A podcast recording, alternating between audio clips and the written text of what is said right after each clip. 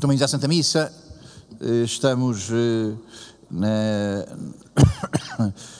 a celebrar a Sagrada Família, eh, como é próprio, nasceu o pequenino, então tem que ter uma família para, para crescer. Bem-vindas as pessoas que vêm aqui à missa, nestes dias de, das festas de Natal, a paróquia reconfigura-se, bem-vindas as pessoas que vêm cá, bem-vindas as pessoas que vêm cá para estar aqui connosco nestas celebrações, também há algumas pessoas eh, daqui da paróquia também não estão, outros vão passar o Natal a outros sítios. Aqui o nosso pequeno acólito Lucas já me disse que teve na missa do Natal, teve, participou no missa do Natal no entroncamento, que, que é como nós sabemos, portanto, não, estando aqui ou estando do outro lado, não deixamos de ir à Santa Missa. Então, enfim, eh, nesta festa eh, da Sagrada Família, a Igreja convida-nos a olhar primeiro para a família de Jesus, mas para termos a atenção também a família que cada um de nós tem, eh, que a temos e a agradecemos, ou se nos falta, também o sofremos. Olhamos para a família de Jesus, olhamos para a nossa família e olhamos para essa outra família, eh, que é esta também que nos une aqui assim, que é a própria Igreja. A Igreja é esta família onde Jesus cresce em nós. Na Sagrada Família de Nazaré, Jesus cresceu para os homens. Na Sagrada Família que é a Igreja, Jesus cresce em nós para o mundo também. Então a igreja também é uma família onde se passa a mesma realidade que aconteceu em Nazaré. Jesus a crescer em Nazaré, Jesus a crescer em nós, eh, na família que está aqui assim, que é a igreja. Bom, passo eh, primeiro, antes de mais, um comentário de, do Evangelho e depois eh, faço algumas referências à realidade da família. A primeira questão que queria colocar, a propósito deste Evangelho, é de lembrar que estamos no começo do Evangelho e que esta página eh, é bastante simétrica, diria que é simétrica, em relação a uma das páginas do fim do Evangelho. Eh, naquele tempo, na tarde daquele dia, eh, dois dos discípulos desciam de Jerusalém para fora, vão perdidos, vão dois, aparece uma terceira pessoa eh, e, portanto, essa terceira pessoa começa a conversar com eles, abre-lhes a inteligência e faz-lhes perceber que eles devem regressar a Jerusalém. Então, o que é que se passa? Eh, os pais deste ano também sobem a Jerusalém e, quando regressavam, os dois pais também vêm sozinhos, o pai e a mãe vêm sozinhos. O costume das práticas eh, do povo de Israel, o costume de Israel era de que o grupo das mulheres eh, no cortejo seguia uma parte, o grupo dos homens subia noutra parte, e como os pais e as mães que aqui estão, às vezes o pai pensa que a criança, que, que o filho está com a mãe, a mãe pensa que o filho está com o pai, e perderam a criança que não sabiam já onde é que ela estava e eis que a perderam. Então andam três dias à procura dele. Estamos aqui assim no ambiente da Páscoa, como os dois discípulos de Emaús, também ao saírem de Jerusalém, vinham sem Jesus, também no começo do Evangelho, eh, de uma maneira que também eh, anuncia que Maria e José também estavam a fazer o seu caminho, também ainda não tinham percebido tudo, então Maria e José também ainda não tinham Jesus o tempo todo, ainda não tinham a comunhão com Jesus plena, que também a Maria e José só lhes seria dada na Páscoa. Bom, eh, Maria e José eh, perdem Jesus, eh, julgando que ele vinha na caravana, eh, começaram a procurá-lo em lugares onde, no entanto, ele não estava. A procurá-lo entre parentes e conhecidos. Parentes e conhecidos. Onde é que está Jesus? Onde é que está Jesus? Não procures Jesus perto, perto, diria eu, daquelas que são as realidades, diria, vazias. Não procure Jesus na conversa fácil, não procure Jesus eh, nos artigos do jornal. Na altura do Natal, agora, eh, há uma prática em bastantes jornais, geralmente no, no, no Jornal Público, também não é raro no Jornal Expresso. Este ano parece que foi na, na, na revista Sábado. Há sempre uma procura de dizer que tudo o que aconteceu no Natal não foi assim. Jesus não nasceu em dezembro, Jesus uh, não é, afinal, uh, não era em Nazaré, portanto, não se sabe quando é que ele nasceu, portanto, uma preocupação de nos vir dizer que tudo o que nós sabemos tentar desmontar estas coisas. Enfim, há sempre uma tentativa de nos dizer que as coisas não são como nós aguardamos. É óbvio que as coisas têm a sua complexidade e riqueza, que eu ponho a parte, tanto quanto sei, não vou estar aqui a enfrentar, mas o que para nós é relevante nesta afirmação é que eles procuravam Jesus entre os parentes e conhecidos. Jesus não está uh, no que se diz aí, no que se diz aí nas conversetas fáceis. Uh, é mais importante dependermos do sermão do prior do que dependermos das redes sociais. É mais importante dependermos do, do sermão do prior do que há muitas pessoas hoje em dia, tantas pessoas que aqui também já estão, com mais estudos, com menos estudos, que devem tanto uh, ao Facebook, devem tanto ao Correio da Manhã. Então não procures entre o que é corriqueiro, não procures entre o que é barato, o que é, não procures entre o que é fácil, não procures Jesus. Começaram a procurá-lo entre os parentes e os conhecidos, começaram a procurá-lo perto, perto. Começaram a procurá-lo no que era fácil. Quando eles tinham que ir, ir à procura eh, de Jesus no lugar dele. E o lugar de Jesus é a comunhão com o Pai. Não deixa também de ser relevante que o lugar onde os discípulos de Emaús encontram Jesus, reencontram Jesus, é quando Jesus afirma a comunhão com o Pai. O lugar onde encontramos Jesus é onde Jesus habita. E Jesus habita eh, na comunhão com Deus. Eh, o Dante, eh, que este ano se festeja o centenário da sua, da sua morte, do Dante, ele dizia que eu olhava para a Beatriz, eu, a, Beatriz, a Beatriz olhava para o alto e eu olhava para ela. A Beatriz olhava para Deus nem todos temos a mesma riqueza de olhar. A Beatriz olhava para Deus e eu olhava para ela. Então, eh, daqui a bocadinho na missa, vamos dizer esta afirmação que eu também tantas vezes sublinho e que é importante: corações ao alto, o nosso coração está em Deus. Eles começaram a procurá-lo onde era perto, quando deviam de procurar onde ele habita. E ele habita na comunhão com Deus. E ele habita no mistério. A igreja serve-nos se nos serve o mistério. A igreja serve se nos serve o que é alto. Bom, eh, não encontram e foram finalmente encontrá-lo no templo, sentado no meio dos doutores, ouvi-los e fazer-lhes perguntas. Eh, foi isso que Jesus fez no caminho de Emaús. Desta vez Jesus estava sentado, da outra vez foi a pé. Não há doutores mais complicados que os doutores cheios de ignorância. Há um ditado que diz que é difícil convencer uma pessoa pouco inteligente, é, é, mais simples convencer uma pessoa inteligente e é impossível convencer uma pessoa convencida.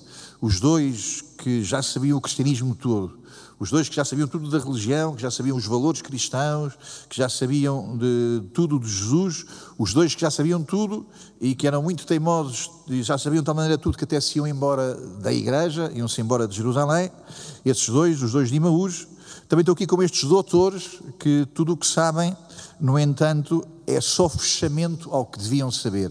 Tudo o que sabem serve-lhes apenas como oposição, serve-lhes apenas como obstrução ao que deviam saber. Esta coisa extraordinária uh, do conhecimento. Tantas vezes o conhecimento é o lugar onde o homem é mais falso. Tantas vezes o conhecimento é o lugar onde o homem é mais mentiroso onde o homem é mais mentiroso, onde o homem diz mais não, é o lugar onde, por excelência, o homem se devia dispor a saber e a aprender. As coisas que a gente sabe, as coisas, muitas vezes, aquelas coisas médias, aquelas coisas incompletas que a gente sabe e que sabemos para dizer não. Então Jesus está lá no meio dos doutores, da outra vez vinham dois, desta vez é o meio de doutores, mas eh, Jesus faz sempre um caminho e o caminho de Jesus é sempre um caminho para convencer as pessoas pela sua inteligência. Não eh, o cristianismo eh, não é para os inteligentes, não é preciso ter muitos estudos para sermos, para sermos cristãos. Mas é óbvio que quem não quer usar a sua inteligência não quer a verdade. Não quer a verdade. Eh, quem não quer usar a inteligência tem licas morrices. Quem não quer usar a inteligência está habituado a dormir em cima de uma palha e já de uma palha cansada e de uma palha velha viciada, uh, suja uh, e não quer renovar o lugar onde está a dormir. Então, bendito seja Deus que nos dá inteligência e a inteligência como esta possibilidade de uh, fazermos caminho, de irmos mais longe, de chegarmos mais dentro. Então, Jesus, chegam lá e encontram-no a fazer perguntas aos homens, a fazer perguntas aos homens, a fazer perguntas aos adultos. O que é que vocês querem da vida? Que é que vocês querem da vida? Querem só defender? O que é que querem da vida? Querem só fechar? O que é que querem da vida? Querem só calcular? O que é que vocês querem da vida? Os adultos, tantas vezes, essas pessoas que assassinaram as perguntas. Ser adulto, tantas vezes significou que deixaste de perguntar.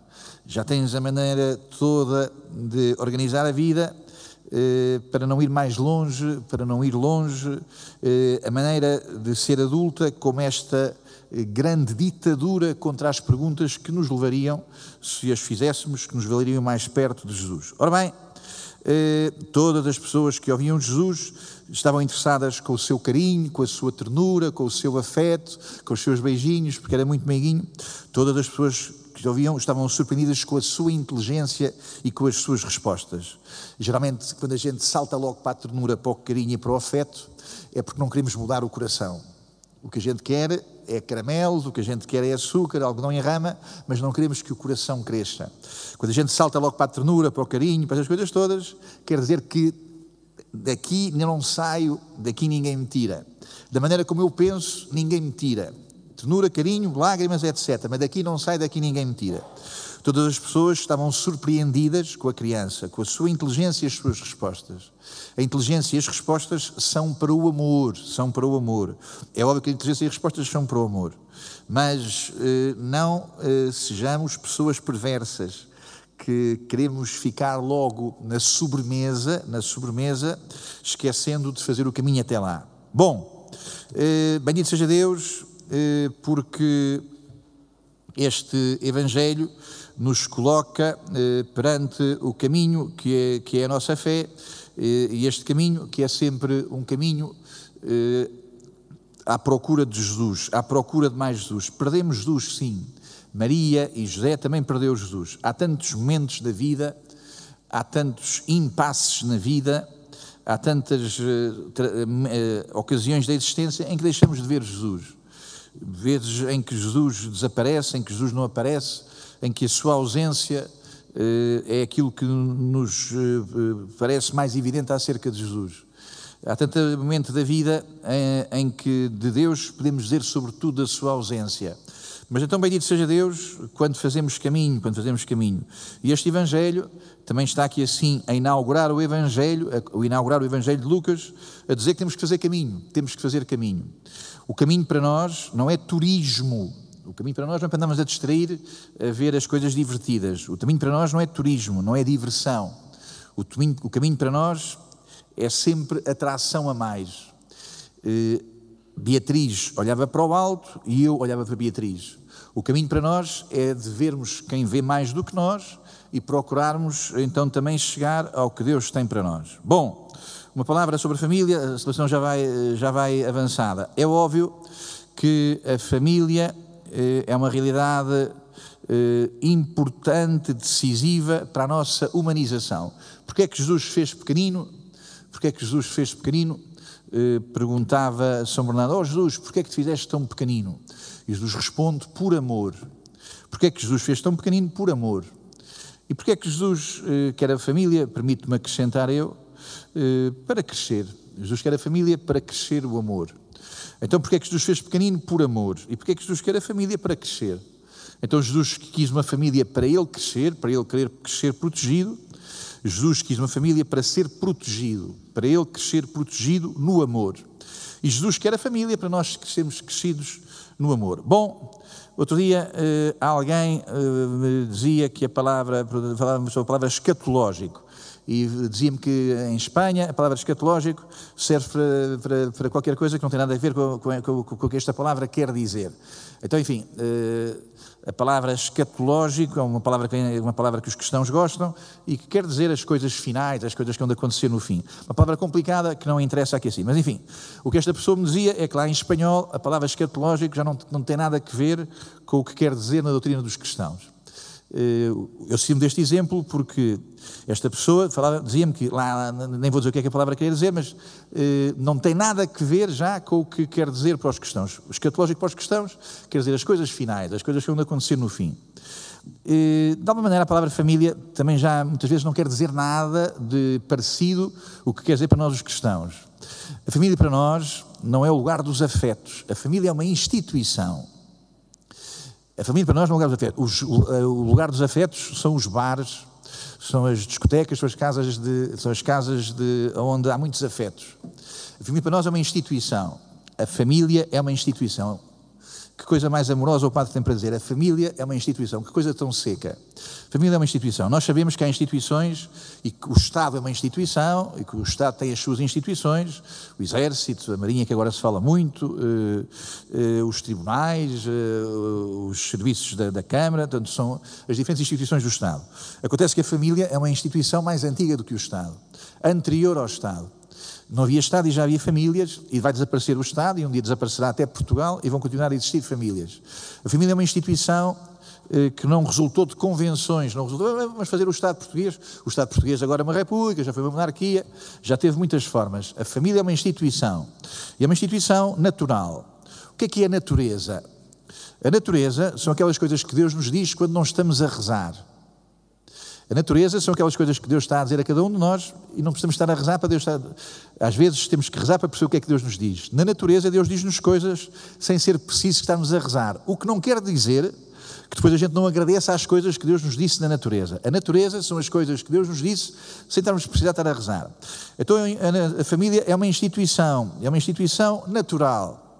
O que é, que é uma instituição? É um lugar, é uma, uma realidade que me protege a instituição é uma realidade que me protege, são realidades que me protegem. Protegem-me de quê? Protegem-me dos inimigos, do, dos adversários, dos que querem invadir Portugal, não é preciso estar aqui a dizer os nomes, já foram, já foram vários, eh, e vieram cá de maneiras, maneiras várias, mas estavam aqui perto e queriam invadir Portugal. Eh, as instituições defendem-nos dos invasores. As instituições eh, também nos defendem dessa coisa muito estranha que é de nós mesmos. Defendem-nos, temos nós mesmos que estragamos as coisas portanto, a polícia, eh, portanto, eh, defende-nos de estragar, estragarmos aí assim, eh, andarmos a dar os pontapés eh, às paragens do autocarro, andarmos a rasgar os bancos do autocarro, as instituições defendem-nos também das coisas disparatadas que nós mesmos fazemos. Então, a família é uma instituição que nos defende dos males que vêm de fora, que nos defende de nós próprios, que nos protege. A família é uma instituição que protege. E, portanto, e protege, sobretudo, dos idílios, dos idílios. Os idílios, dizia na, na, na, na, literatura, o idílio é um amor breve. O idílio é um amor muito breve. Uh, não vou usar uma palavra uh, comum, o idílio é um amor muito breve. A instituição diz-nos que há amores que não são breves, que são amores que são para durar, que são para prolongar, que são para atravessar a vida. A família é uma instituição que nos protege dos idílios e, portanto, que dá prolongamento, que dá tempo, que organiza a nossa existência, que organiza a nossa existência eh, na travessia do tempo. Então, bendito seja Deus quando a família é essa instituição que aí está para nos proteger. Bom, a família é uma instituição que no cristianismo, volto a dizer, às vezes há outras famílias, mas já não são as cristãs. A família eh, é uma instituição no cristianismo que nos diz que tu não és o centro. Em Espanha, agora este, este Natal, eh, uma, organização, a organização dos, eh, dos, jornais católicos, etc., publicou uns cartazes no, no metro, uns outdoors, e dizia assim, não sei se consigo reproduzir, mas a ideia é esta, houve um nascimento que mudou o mundo, houve um nascimento que mudou o mundo, ponto final, e não foi o teu. A família é o lugar onde nós percebemos que não somos o centro do mundo. A família é um lugar para não sermos o centro do mundo. Há outras famílias que, no mimo, no capricho, na permissividade, põem os filhos no centro. Mas o filho não é o centro do mundo. O catecismo da Igreja diz que os filhos são uma dádiva de Deus, não são uma dívida de Deus.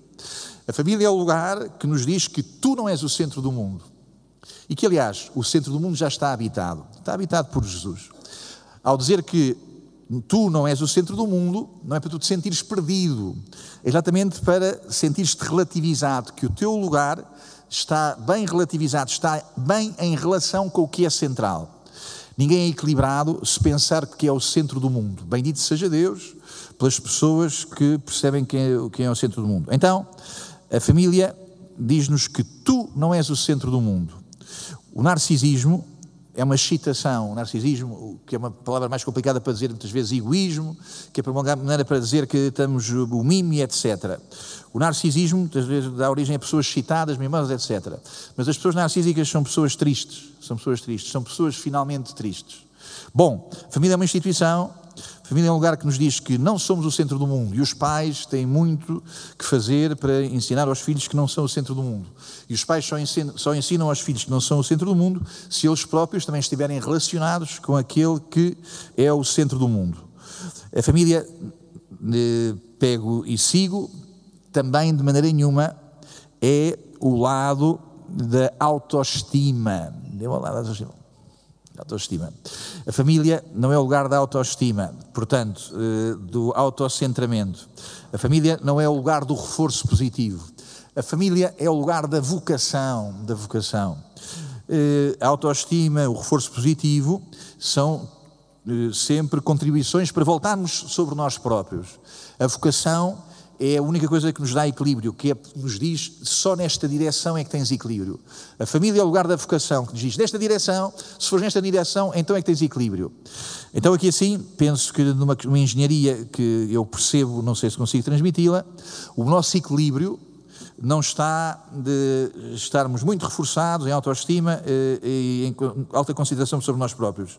Eh, o nosso equilíbrio depende exatamente de estarmos em tensão para aquilo que é fora de nós e para aquilo que nos chama para fora de nós. Só a vocação nos equilibra o grande sofrimento, o grande sofrimento, as grandes traições que por vezes é preciso passar, os grandes sofrimentos da vida da família, as grandes traições que estão aí, não se resolvem com reforço positivo, não se resolvem com autoestima, resolvem-se com vocação. A tua vocação não é ficares nessa dor, não é ficares nesse grande sofrimento, não é ficares a pedir justificações sobre essa traição. O que te salva é não esqueceres a tua vocação e a tua vocação é estares em relação com Ele e estares mais à frente. Bom, é ires mais à frente. Então, uh, o que é a família? Eu creio que a família uh, é este lugar onde percebemos Deus, onde percebemos Deus, onde percebemos Deus. A família é fundamentalmente o lugar onde percebemos como é que Deus faz, como é que, como é que Deus ama. Bendito seja Deus quando percebemos que na família é o lugar onde a vida é dada. Os pais que deixam os filhos seguros, os pais que dão grande segurança aos filhos, são os pais que dão a vida. Como veem que Nossa Senhora deu a vida, como veem que São José deu a vida, no silêncio, na descrição, mas que deu a vida. Como veem que Jesus deu a vida, como Deus que Jesus deu a vida. Eh, a família é um lugar que dá muita segurança às pessoas, dá muita segurança às pessoas. E a grande segurança que a família dá às pessoas é saber que me deram a vida. Quer dizer, não tiveram lá durante um prazo e agora tenho, a, minha mãe tem que se realizar, o meu pai teve que se realizar, e realizar significou ir para outro lugar de fantasia.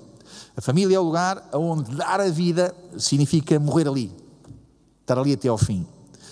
Dar a vida, dar a vida, eh, estar lá e estar lá para sempre. Isto é o meu corpo, isto é o meu sangue, é a coisa mais importante que o pai e a mãe têm para dizer aos filhos. Isto é o meu corpo, isto é o meu sangue, entregue por ti, dado até ao fim. Bom, a família eh, que os cristãos conhecem eh, é uma coisa muito simples e tinha, a família tinha o pai e a mãe, atrás tinha os avós, tinha ao lado os tios e tinha para baixo os filhos que viviam sempre em conjunto. Hoje a família é um lugar muito mais curto e muito, para baixo muito mais curto. Os filhos que estavam habituados a crescer com outros, hoje crescem muito pouquinhos. Então, curiosamente, em vez de que para cima os filhos que crescem pouquinhos, para trás, hoje em dia, para trás deles, eh, tem muito mais pais e mães. Tem o pai, o meu pai, o outro que também já não é meu pai, mas que, que eu também chamei pai, e a mãe, e as várias mães, e as confusões todas que vêm, e os sofrimentos que vêm com isso assim. Uh, os filhos são poucos, mas atrás, uh, atrás uh, estão muitas pessoas. E hoje ainda coisas mais esquisitas, porque às vezes parece que já nem querem um pai e uma mãe, coisa absolutamente abismal, querem dois iguais, o que, como é óbvio, são tudo fraudes, são tudo fraudes. A família, nós sabemos muito bem o que é que é a família. A família é o lugar que nos ajuda a crescer, ajuda a sermos pessoas crescidas. Família é o lugar que nos ajuda a sermos pessoas crescidas na fé, quer dizer, na certeza daquilo porque vale a vida, ajuda-nos a crescer na esperança, quer dizer, naquilo que nos permite ultrapassar o que tem que ser ultrapassado. A esperança faz que não fiquemos, não fiquemos uh, a afogar em cima do que nos correu mal, afogados em cima do que é doloroso. A família é o lugar que nos faz crescer na fé, na certeza da verdade, na esperança que nos faz sermos maior do que a nossa circunstância e no amor, e no amor que é o único fluxo, é o único movimento que tem que estar, tem que estar sempre em andamento na nossa existência. Que a Sagrada Família de Jesus eh, permita-nos a nós mesmos crescermos, crescermos. E estamos sempre a tempo de crescer, estamos sempre a, ter, sempre, sempre a tempo de crescer na fé, na esperança e na caridade.